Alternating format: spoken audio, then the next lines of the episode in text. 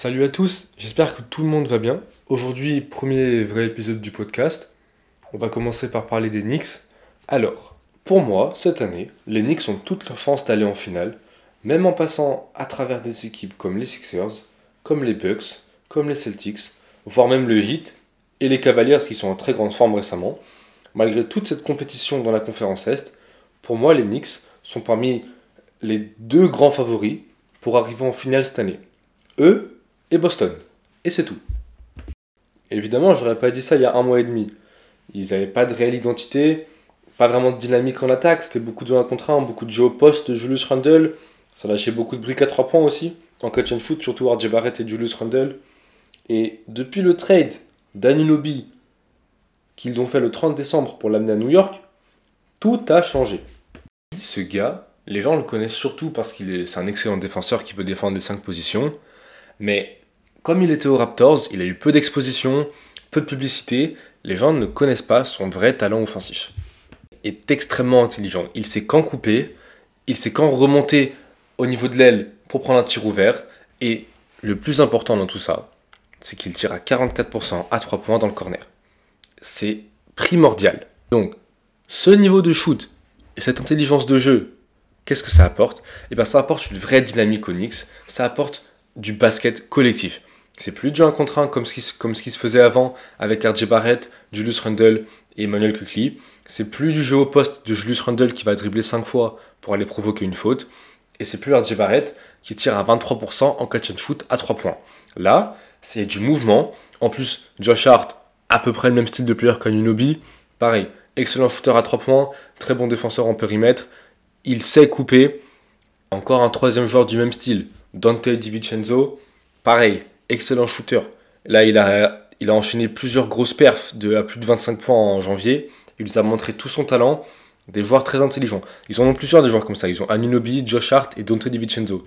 Ce type de 3 ND, c'est les meilleurs role players que vous pourriez espérer avoir. Et là, les Knicks ont une équipe extrêmement bien construite. Ils ont une superstar, Jalen Brunson, gros scoreur, il sait jouer, il sait lâcher des balles à son grand. Une très bonne seconde option, un Julius Randle. Un bon joueur de 1 contre 1 au poste, mais surtout il est très physique, il arrive à provoquer des fautes. Ce sera crucial dans les moments clés en playoff de savoir provoquer des fautes comme ça.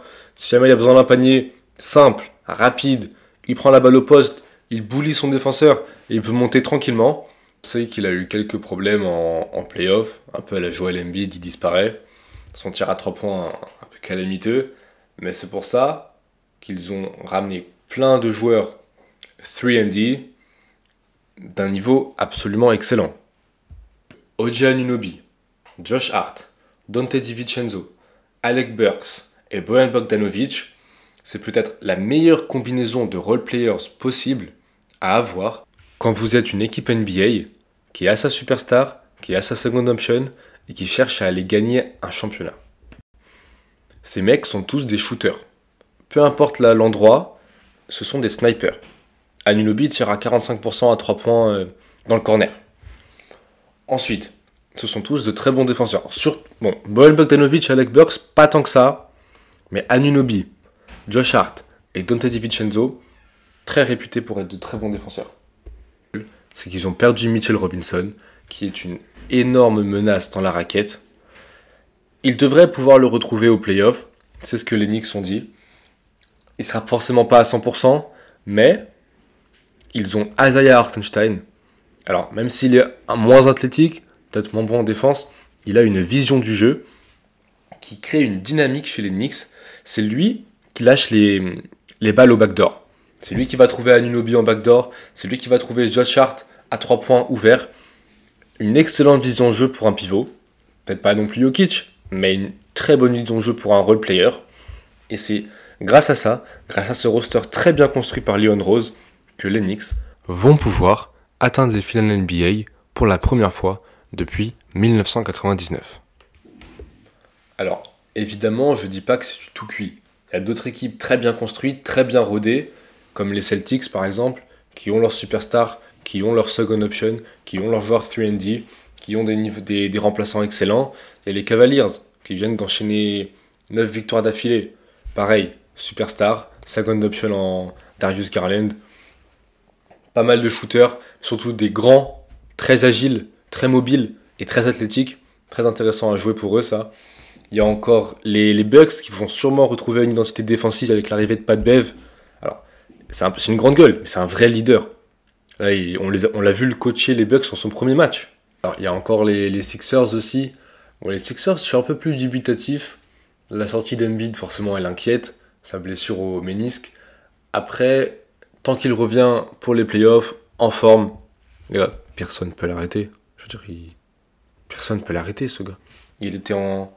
il était parti pour faire la... une des meilleures saisons en scoring de tous les temps. Donc, évidemment, les blessures font peur. J'ai pas beaucoup aimé le trade pour Buddy Hield. J'aurais préféré qu'ils aillent chercher Royce O'Neal. C'est un joueur un peu plus physique, un peu plus défensif. Alors évidemment, son foot, il n'est pas aussi bon. Mais je pense que ça aurait été la meilleure option en sortie de banc pour remplacer un joueur comme Tobias Harris. Royce O'Neal, c'est un joueur assez physique. Il est assez grand, il est assez costaud. Il a surtout un bon shoot, des bons instincts défensifs. Et alors évidemment, Buddy Hill, c'est un sniper, c'est une gâchette, il tire vite, il tire bien. Après, est-ce que ça compense son manque de défense et son manque d'athlétisme? Je sais pas.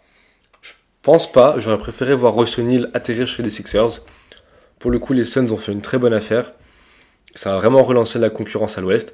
Mais du point de vue des Sixers, je pense qu'ils auraient dû aller chercher Royce O'Neal plutôt que Buddy Hield. Ensuite, il y a le Magic. Le Magic, c'est une équipe jeune. Ils ont fait beaucoup d'étincelles au début de saison. Ils ont même arraché une première place en tout début, je crois.